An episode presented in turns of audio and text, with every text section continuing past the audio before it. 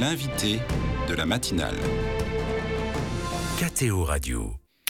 Dans l'invité de la matinale, nous recevons ce matin, à l'occasion de la clôture du jubilé des 150 ans de la naissance de Sainte Thérèse de Lisieux, l'une des spécialistes de son œuvre, en la personne d'Hélène Mongin. Bonjour Hélène. Vous êtes éditrice aux éditions de l'Emmanuel, à l'origine des dernières éditions et de la quasi-totalité des, écrits de Sainte Thérèse de Lisieux euh, publiés en 2022. Alors, euh, pour clôturer ce jubilé, une messe solennelle en la basilique de Lisieux s'est déroulée hier, présidée par le cardinal Semeraro, préfet du Dicaster pour la cause des saints. Dans son homélie, il a notamment évoqué les rois mages en ce dimanche d'épiphanie et raconté que la petite Thérèse était fascinée par les étoiles. Alors en effet, quand elle était enfant, son père euh, l'emmenait souvent se promener, admirer la beauté de la nature. Et un soir, dans le ciel, il lui a montré des étoiles qui avaient la forme d'un T, la première lettre de son prénom, en concluant ah, Thérèse, ton nom est écrit dans le ciel, ce qu'elle a retenu toute sa vie. C'est un beau, euh, un, beau, un beau message. Euh, pour vous, pour euh, commencer, euh, qu'est-ce qui vous a marqué lors de cette année euh, jubilaire qui était réservée à Sainte-Thèse Alors j'avoue que déjà on a fêté ses 150 ans, donc joyeux anniversaire à Thérèse. Et puis j'ai été frappée par le fait que l'UNESCO, l'Organisation des Nations Unies, a tenu à reconnaître l'anniversaire de Thérèse. Ils avaient retenu deux personnes en France, Gustave Eiffel et Thérèse de Lisieux. Alors vous savez, l'UNESCO, c'est pas spécialement connu pour son catholicisme. Oui, c'est laïque. Hein, oui, oui. Tout à fait, mais ils ont présenté Thérèse comme une femme d'éducation, de culture et de paix, et une femme dont l'influence a donc euh, été euh, totalement mondiale. Donc c'était beau de voir cette reconnaissance euh, du monde de la culture pour Thérèse. Oui, c'est un, un, un, signe fort qui montre que, que Thérèse dépasse le, le cadre religieux et spirituel. Elle touche euh, partout où elle passe, si j'ose dire. Mmh. Alors, lors de, de, cette année euh, jubilaire, le pape François a publié une lettre apostolique, c'est la confiance, consacrée euh, à la Sainte Française. Le Saint-Père, il parle du génie de Thérèse comme étant de nous conduire au centre, à l'essentiel, mmh. au plus indispensable. Euh, Peut-on dire, Hélène Mongin, que l'une des clés du succès de Sainte Thérèse est sa capacité à se situer à hauteur d'homme? Oui, absolument. En fait, Thérèse n'est pas une grande théologienne, elle n'est pas non plus une mystique qui aurait eu des apparitions ou quoi que ce soit. Elle a eu une vie très simple, très ordinaire, euh, dans laquelle nous pouvons nous reconnaître et où elle a placé en premier l'amour. Thérèse a été nommée docteur de l'Église en sciences de l'amour et le pape relève ça dans son magnifique chapitre 4 hein, de, de, ce texte que j'invite nos auditeurs à lire, où il dit que voilà, Thérèse pourrait être aussi appelée docteur de la synthèse parce qu'elle dit que dans toutes les vérités de, du, du catholicisme, en fait, l'essentiel, c'est l'amour. Aimer, c'est tout donner et se donner soi-même. Et devenir docteur de, de l'Église, c'est pas, enfin, c'est pas n'importe quoi. Non, il n'y en a que 33 dans toute l'histoire de l'Église, dont seulement 4 femmes. Donc euh, effectivement, c'est l'Église, dans ce cas-là, reconnaît euh, que la doctrine euh, d'un saint est vraiment valable pour toute l'humanité et pour tous les temps. Donc euh, c'est pour ça que les œuvres de Thérèse sont si extraordinaires. Euh, Sainte Thérèse est, est d'ailleurs une, une figure éminemment importante pour euh, le pape François lui-même. Absolument. Il raconte euh, en fait qu'il a l'habitude de prier Thérèse, c'est une de ses saintes préférées, et que souvent quand il lui demande quelque chose, il a non seulement toujours la réponse, pas forcément la réponse qu'il attendait, mais toujours une réponse, et une rose lui est offerte. C'est signé Thérèse. Et, il avait notamment dans, son sac au retour des, des, JMJ, qui était son premier euh, déplacement en, en 2013, euh, dans son sac, il l'a dit, c'était important euh, pour lui. Alors on, on imagine que la, la notoriété de, de Thérèse n'a pas été mondiale du, du, jour au lendemain, euh, notamment il y a plus d'un siècle quand les canaux de communication n'étaient pas euh, ceux de, dont mm. on dispose aujourd'hui. Euh, quelles sont les, les, grandes étapes de ce succès international? Alors en fait, il était d'usage, quand une carmélite mourait, d'envoyer à tous les carmels de France une petite notice un peu nécrologique qui racontait la vie de la sœur. Et pour ce faire, les sœurs de Thérèse ont rassemblé quelques-uns des écrits de Thérèse, qui est devenu ensuite Histoire d'une âme, en ont fait un petit livre et ont commencé l'envoyer dans les Carmels. Ils ont édité à 2000 exemplaires et euh, la plupart des Carmelites avaient dit mais on en a fait beaucoup trop, ça va jamais partir. C'est parti en quelques mois et tout le monde, le bouche à oreille a fonctionné, ce qui fait que son livre s'est diffusé à une rapidité euh, incroyable. Et puis, Thérèse avait promis qu'elle passerait son ciel à faire du bien sur la terre, qu'elle répandrait une pluie de roses.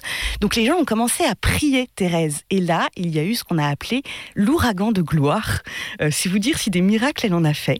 Je crois que c'est unique dans toute l'histoire de l'Église catholique et en particulier sur les champs de bataille de la guerre 14-18. Mmh. Souvent, voilà, les, les, soldats partaient avec une petite médaille de Thérèse donnée par leur femme en se disant qu'est-ce que c'est que ça? Et puis quand ils se retrouvaient au cœur de, des obus, ils priaient, ils appelaient Thérèse au secours. Et Thérèse répondait. Thérèse est apparue plusieurs fois. Thérèse a sauvé des soldats des deux côtés hein, du champ de bataille. Et euh, alors, il y a un livre qui vient de sortir, Pluie de roses, qui raconte les plus beaux miracles de Thérèse. C'est stupéfiant. Il y a au Carmel de Lisieux 14 000 témoignages écrits de grâce reçus par Sainte Thérèse. Donc, elle a, elle a voilà, l'histoire d'une âme s'est répandue. Ensuite, Thérèse a répandu sa pluie de roses. Et aujourd'hui, vous ne pouvez pas rentrer dans la moindre église du fin fond du bout du monde sans y trouver une statue de Thérèse qui révèle euh, voilà son amitié avec euh, les, chrétiens sur place. En, 2022, euh, vous avez travaillé à la réédition des, écrits de Sainte Thérèse. Euh, pourquoi avez-vous souhaité cette réédition? Pour rendre les textes Thérèse euh, les plus accessibles possibles. En fait, aujourd'hui, il peut y avoir une forme de fossé euh, historique, voire spirituel, dans les formulations qui nous séparent des textes de Thérèse. Et donc, du coup, j'ai voulu faire une, une, édition qui soit voilà, euh, facile à lire, avec des notes, des introductions qui donnent les clés de lecture pour rentrer dans le texte thérésien. Puis j'ai rajouté des photos, une belle maquette, enfin tout pour donner accès à ce texte si extraordinaire qui a changé beaucoup de vies. C'était important de, l'actualiser justement avec ces notes de lecture pour peut-être le rendre un peu plus euh, accessible, ou en tout cas tourner un peu plus vers notre monde contemporain Oui, en fait, souvent déjà, Thérèse utilise euh, des termes purement euh, carmélitains quand elle dit qu'elle a été mmh. en récréation. Enfin, aujourd'hui, les, les, les, termes ont changé, mais je pense qu'effectivement, elle a, elle a une parole qui touche au cœur et qui fait que, voilà, elle, elle n'a pas besoin, si j'ose dire, d'être actualisée, juste qu'on ouvre la porte de ces textes. vous qui, connaissez très bien Thérèse de, Lisieux, vous dites même que c'est une, très bonne amie. Mm. Euh, parlez-nous de la relation particulière que vous avez euh, avec la Sainte. Alors, euh, moi, quand j'ai été convertie, je venais pas euh, d'une famille euh, très pratiquante à la base. Donc, à 15 ans, j'ai découvert le Christ et le premier livre qu'on m'a mis entre les mains, c'était Histoire d'une âme. Et j'ai vécu une véritable rencontre avec Thérèse. Je pense que beaucoup de nos auditeurs peuvent le comprendre parce que Thérèse sait se rendre vraiment présente et elle m'a montré le visage du Christ. Pour moi, Dieu était encore une image assez vague. Et Thérèse emploie le terme Jésus 4000 fois dans ses écrits. Donc, c'est vraiment elle qui m'a fait découvrir le visage de Jésus. Et depuis, bah, je ne cesse de la lire, la relire. Le... Vous voyez, j'écoutais ce matin, euh, comme nous venons de l'entendre, Grégory Turpin chantant mmh. Thérèse. Et puis vous voyez, alors je suis désolée, les auditeurs ne voient pas, mais j'ai même un, tatouage qui représente la saxifrage, la fleur emblématique de Thérèse. Donc oui, c'est ma meilleure amie. Mmh. Vous vous avez l'impression d'être souvent avec elle, souvent euh, en lien avec elle? Oui, oui, oui, oui, oui. On, discute et puis j'ai été amenée à travailler effectivement énormément ses écrits dont, dont je me suis nourrie. C'est, c'est vrai que la parole de Thérèse, elle est tellement déjà imprégnée de la Bible que comme la Bible, si j'ose la comparaison, euh, c'est une forme de parole vivante. Donc j'y découvre toujours de nouvelles choses et c'est vraiment une sainte avec qui on peut être en dialogue. Et elle a vraiment cette particularité de se rendre présente euh, de manière parfois quasi sensible à travers, je pense, en particulier le voyage de ses reliques. Euh, voilà, et c'est vrai que beaucoup de personnes, j'ai longtemps travaillé à Lisieux, euh, où passent chaque année 700 000 pèlerins, et du monde entier me témoignait aussi de cette amitié qu'il vivait avec Thérèse. Vous, parliez des, de reliques. Le voyage des reliques de Sainte-Thérèse a, été initié en 1994. Mm. Euh, elles ont visité près de 70 pays et elles se poursuivent encore ces visites aujourd'hui. Comment expliquer ce succès mondial et populaire? Alors, c'est vrai que déjà, voilà, il y, a une forme de mystère dans le sens où quand les gens vont voir les reliques de Thérèse, ils ne viennent pas euh, voir des ossements, ils viennent vraiment voir Thérèse. C'est un petit peu, je pense aussi, la même chose qu'on vit quand on va sur euh, euh, les, tombes de, nos, de nos ancêtres, de nos proches, mmh. où c'est pour entrer en relation avec eux. Et elle, voilà, elle se fait vraiment présente. J'ai coutume de dire que ces reliques, c'est un peu comme son, je mets des guillemets, hein, son sacrement à elle. et du coup, alors que moi, j'étais pas très relique à la base, hein, vous savez, les nonos, ça me parle pas trop. Euh, mais vraiment, c'est assez mystérieux. Thérèse sait se rendre présente. Et euh, j'invite nos auditeurs, par exemple, à se rendre, s'ils sont à Paris, aux apprentis d'Auteuil, où se trouve un reliquaire de Sainte Thérèse et où chaque année viennent des milliers de pèlerins pour, voilà, pour parler avec elle. Et elle continue de, faire du bien sur la terre comme elle l'avait promis. Et puis, c'est vrai que par ses textes, elle nous conduit au Christ, parce que tout ça, en fait, c'est pas Thérèse pour Thérèse. Hein. nous ne sommes pas dans l'idolâtrie, mais vraiment son rôle a toujours été, euh, je la cite, d'aimer Jésus et de le faire aimer. Eh bien, elle continue. Elle a un, rôle missionnaire euh, très important que le pape euh, François a loué d'ailleurs. Elle est patronne des missions depuis 1927, ce qui est un énorme paradoxe quand on pense que c'est une petite carmélite qui n'a quasiment jamais quitté sa Normandie natale. Une fois, elle est allée à Rome, mais sinon, elle a vécu 9 ans enfermée dans son Carmel. Elle est morte à l'âge de 24 ans. Donc Thérèse, patronne des missions, vous voyez un peu le, paradoxe de la chose. Mais tous les missionnaires se réclament aujourd'hui de Thérèse de Lisieux et savent vraiment l'aide qu'elle leur apporte sur le terrain. Vous, l'avez dit, vous avez travaillé au Carmel de Lisieux en tant que, que libraire. Mm. Carmel où, se pressent euh, chaque année 700 000 pèlerins. Mm. C'est conséquent. Euh, est-ce que vous savez un peu d'où viennent ces, ces pèlerins en majorité? Alors, euh, en majorité, il y a beaucoup de pèlerins américains. Euh, Thérèse aux États-Unis est extraordinairement, extraordinairement connue. On l'y appelle la Little Flower, la petite mmh. fleur.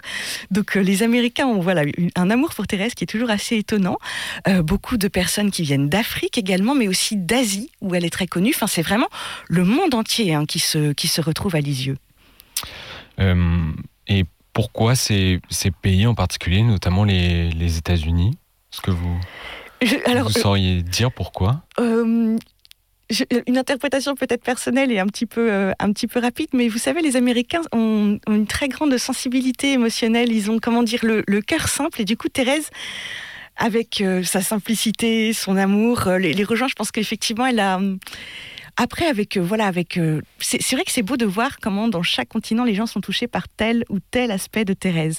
Mais là-bas, la Little Flower et puis tout cet aspect aussi parfois un petit peu, vous savez, fleuri que nous nous trouvons très désuets en France, mais euh, touche au cœur des Américains. Pour finir, une dernière question, Hélène Mongin. On a tendance à, relire ou à réinterpréter avec notre prisme actuel euh, certains faits historiques et l'histoire en, général. Pour autant, euh, certains estiment que Sainte Thérèse est une figure féministe catholique. Est-ce qu'on peut dire cela? Alors, avec des guillemets, parce qu'il y a une forme d'anachronisme en ce sens que le féminisme est né plutôt au début du XXe siècle, après Thérèse, avec le mouvement des suffragettes et compagnie.